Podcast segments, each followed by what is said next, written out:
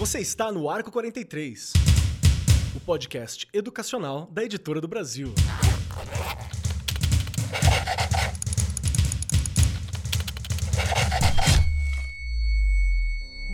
Olá, você ainda está no Arco 43, o podcast educacional da Editora do Brasil. Aqui quem fala é a Penélope Martins, escritora, narradora de histórias e consultora literária. Vamos conversar sobre leitura? Nas páginas do livro Pés Descalços, o último romance que escrevi para a editora do Brasil e que foi publicado com ilustrações de Bárbara Quintino. Antes de começar a explorar esse território de leitura, vamos tirar os sapatos e entrar no quintal de Esmeralda. A cada passo que dou nessa terra, sinto vibrar a força de tudo que é vivo. Meus antepassados estão enterrados nesse chão. Minha mãe soube fazer esse aterro, enterrou meu cordão, e foi assim que virei umbigo de semente, plantada nesse lugar igualzinho Joá, Andiroba e Pé da Várzea. Os meus pés se grudaram na terra para que eu nunca me esquecesse de onde vim e para onde irei.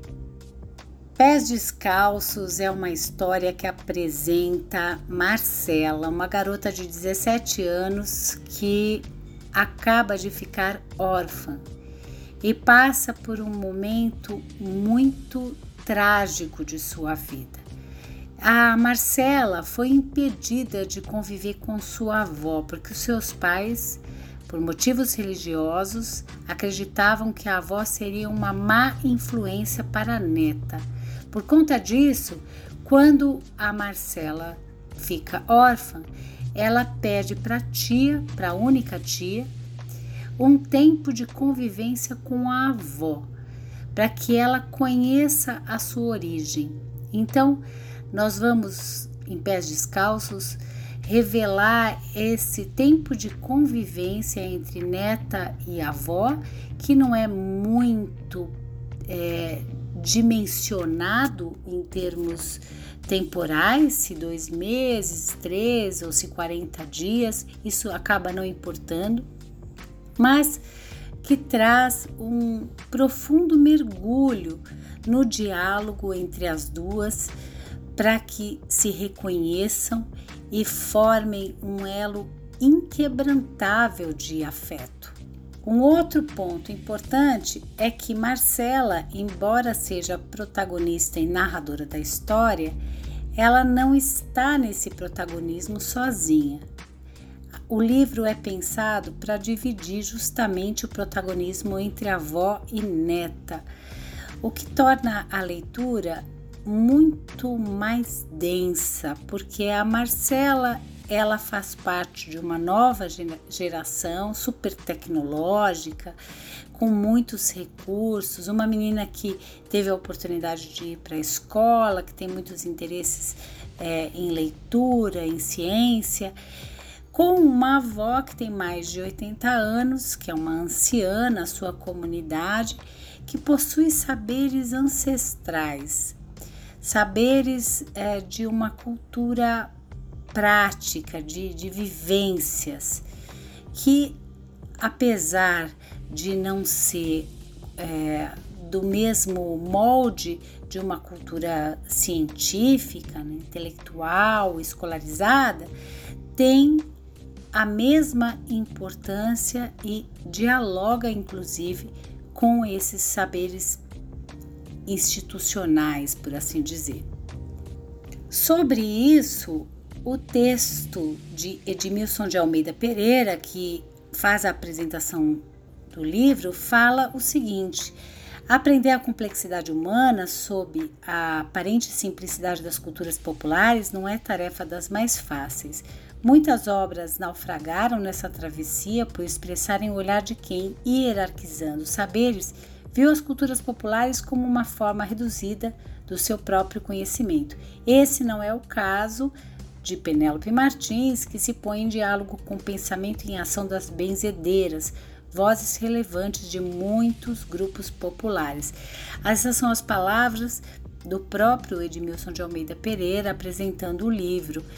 E o Edmilson também vai falar sobre essas descobertas assombrosas, né, no melhor sentido dessa palavra, que sintetizam a, a convivência entre Esmeralda e Marcela porque esse encontro é um encontro que vai tratar tanto da atmosfera íntima, da relação privada entre as duas, como também das relações sociais como um todo.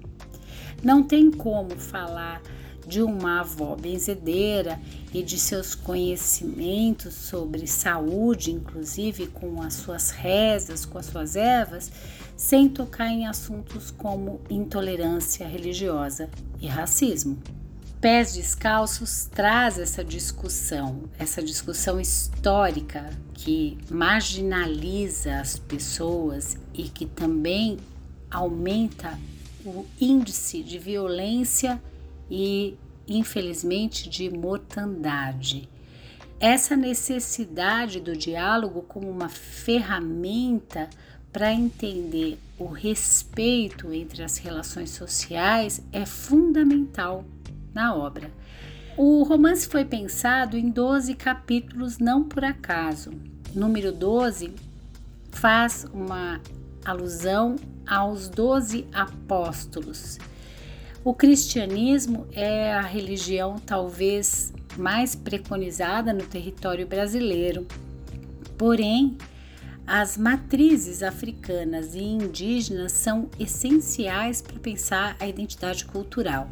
Essa identidade cultural que é diversa, é plural, mas que também sofre sérias rupturas violentas por conta do racismo estrutural que uh, abarca a questão de, de intolerância religiosa também. A ferramenta do diálogo está no livro como um, um grande instrumento de conexão com o leitor. O leitor vai se sentir dentro dessa casa, conversando com a Esmeralda e a Marcela, fazendo parte dessas conjecturas que, assim como qualquer conversa do cotidiano, passa por diversos assuntos é, e, e como nós fazemos nessas nossas conversas, alguns assuntos são esquecidos temporariamente, voltam a aparecer depois. E muitas perguntas vão se sobrepondo, não necessariamente com respostas. É um livro para mergulhar nas raízes, na origem de cada um mas também para promover um diálogo sobre os diversos símbolos sagrados que aparecem nas mais diferentes religiões e que comunicam da mesma forma um respeito à vida, à dignidade humana e ao convívio harmonioso. Para as ilustrações, a Bárbara Quintino preparou uma espécie de caderno que é a expressão da própria Marcela, aonde essa neta faz anotações das ervas, das plantas que tem no quintal da avó e comunica suas próprias impressões de uma maneira poética, metafórica, porque a Marcela começa a se sintonizar no pensamento da avó. Falar de intolerância religiosa nessa narrativa em que um duro golpe é cometido contra a Esmeralda também me fez pensar na interferência do Estado e o aparecimento de uma delegada no livro que traz esse lugar do Estado dizendo o que é legalmente posto também permeia as relações sociais, porque essas pessoas que têm funções dentro do Estado de Direito também são sujeitos a interferências das suas próprias crenças. A cultura é uma coisa viva, Falar de sincretismo religioso é olhar para o passado e reconhecer a violência cometida contra muitas culturas. A matriz africana da cultura brasileira e a matriz indígena são duramente atacadas pela predominância de uma cultura europeia. Mas também Esmeralda ajuda o leitor a reconhecer que essa cultura viva, pulsante, transformadora vai encontrando novos meios para se estabelecer. Vale lembrar que na cultura brasileira, festas como o Carnaval e a Páscoa têm uma origem na religiosidade, mas ultrapassam essa origem quando ganham uma atmosfera muito mais é, expressiva da própria identidade do que uma relação com o credo de uma pessoa. Dentro desse debate sobre as crenças religiosas, vale dizer que os pais de Marcela foram é, vítimas de uma doença para a qual já existia uma vacina e recusaram o uso da vacina justamente por conta de dogmas religiosos. Essa é uma outra discussão muito contemporânea. Nós passamos recentemente por uma pandemia em que muitas pessoas recusaram o uso de vacina e muitas dessas recusas tinham como fundamento dogmas religiosos. Até que ponto a religião pode interferir na vida pública? O Estado é laico?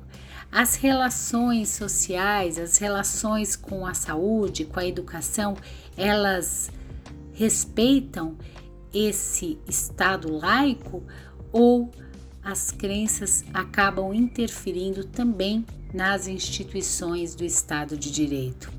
São perguntas como essa que nós também poderemos nos fazer durante toda a leitura de Pés Descalços, sem contar que há a leitura subjetiva dos sentimentos de uma neta que descobre na sua avó a sua própria história. Bom, eu espero que vocês conheçam Pés Descalços pelo texto, pelas imagens de Bárbara Quintino e que possam fazer dessa narrativa outras tantas leituras em sala de aula com os alunos e as alunas interessados em se reconhecer, conhecer o outro e ampliar as relações sociais harmoniosas. Até a próxima!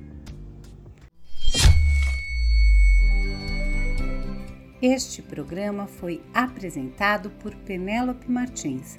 Gravação e edição Agência Bowie.